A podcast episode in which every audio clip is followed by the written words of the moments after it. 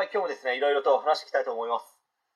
え今回はですね、勉強苦手な人は、パチンコパチスロと相性いいんですよ、という話に関して、ちょっと話していきたいと思います。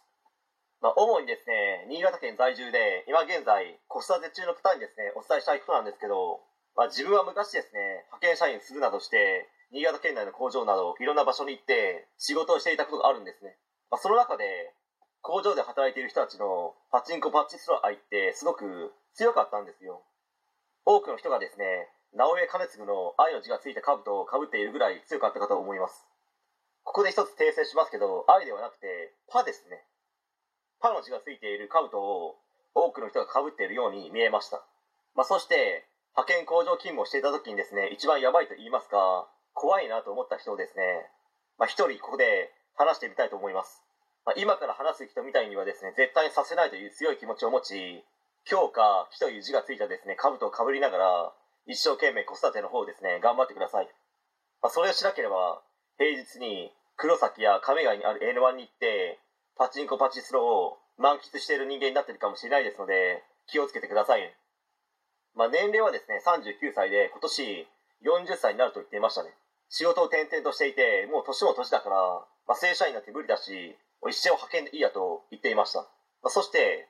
無類のパチンコ好きと言いますか、もう出口のないですね、パチンコワールドの中に入って出てこれないという感じの人でした。まあ、その理由はと言いますと、とにかくですね、パチンコを打っている一人だけの空間が心地いいと言っていたんですよ。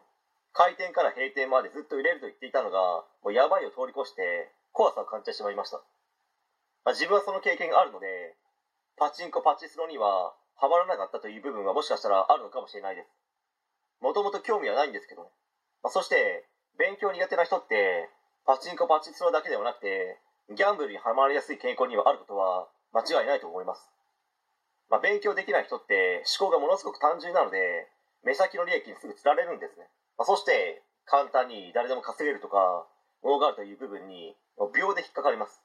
まあ、特殊詐欺の受け子にはですね、勉強できない人は割と多いと思います。ただ単に受け取るだけなんだから、犯罪じゃないよ、大丈夫と言われると、まあ、そうだよねと。受け取るだけだし、こんな美味しい儲け話ないでしょう、楽勝みたいな、本当にそんな思考です。まあ、勉強できない人って、物事を深く考えないですし、いろいろと調べて、まあ、自分なりに考えるということもしないんですよ。まあ、例えばですね、新潟県内の高校に関していくつか話していますけど、